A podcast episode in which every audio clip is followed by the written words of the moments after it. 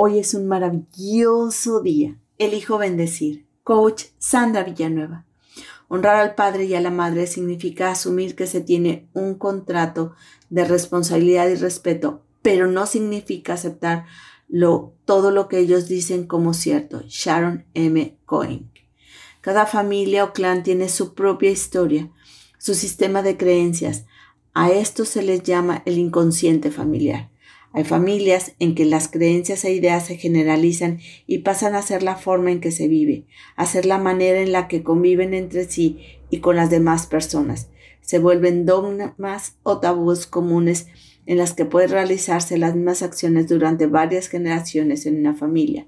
Estas creencias son parte de la educación, del estilo de vida que pasa de los padres a los hijos y ellos, a su vez, a sus hijos, y así sucesivamente como leyes no escritas, sin embargo, se cumplen para evitar ser excluido del clan.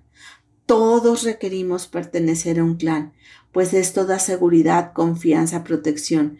Recibimos la herencia biológica, también emocional, y además pasamos a formar parte del clan de ese inconsciente familiar, y este a su vez refuerza la identidad de sus integrantes, pues comparten una historia familiar en común, el sentido de pertenencia en donde todos forman parte.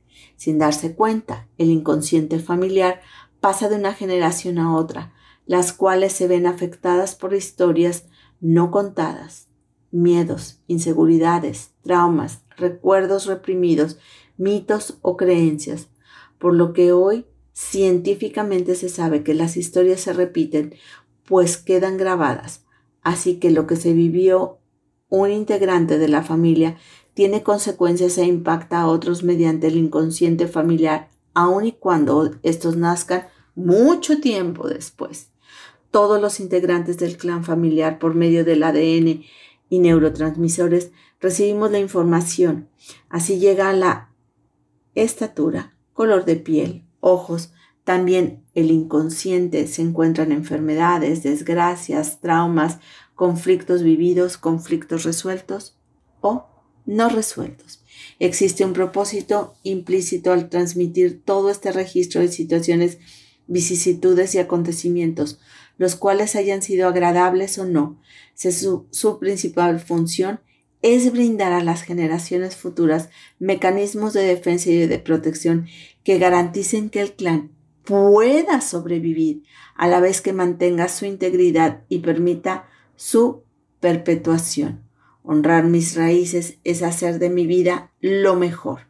Por todo lo anterior, es claro que en la mayoría de los casos la base o esencia del inconsciente familiar es conservadora, tradicional, en ocasiones rígidas, y se aferra a las tradiciones, por este motivo es que el clan excluye, reprende a aquellos miembros que son rebeldes y hacen las cosas de una forma diferente, a romper las reglas.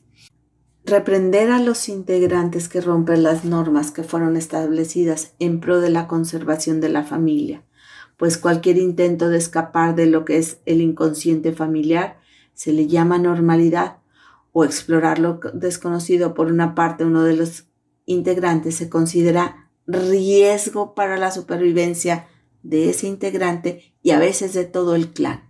Honrar a los ancestros lo hace aquel integrante de la familia que tiene un espíritu emprendedor, iniciativas valientes, que busca hacer las cosas poniendo a todos sus dones y talentos en aquello que realiza. A su vez, hacen lo mejor que pueden para honrar a sus ancestros, pues con esto se busca cómo enriquecer a la familia, a la sociedad, lo cual permite prosperar. El desafío del héroe es recorrer un camino en el que mejor crezca, aprenda y contribuya a la familia y a la sociedad. Honrar a los ancestros es vivir la vida que nos fue dada de la mejor manera posible. Hermosa alma, te reconozco serena, tranquila, alegre, compasiva. Te mando un fuerte y cálido abrazo. Coach Sandra Villanueva. Yo estoy en paz.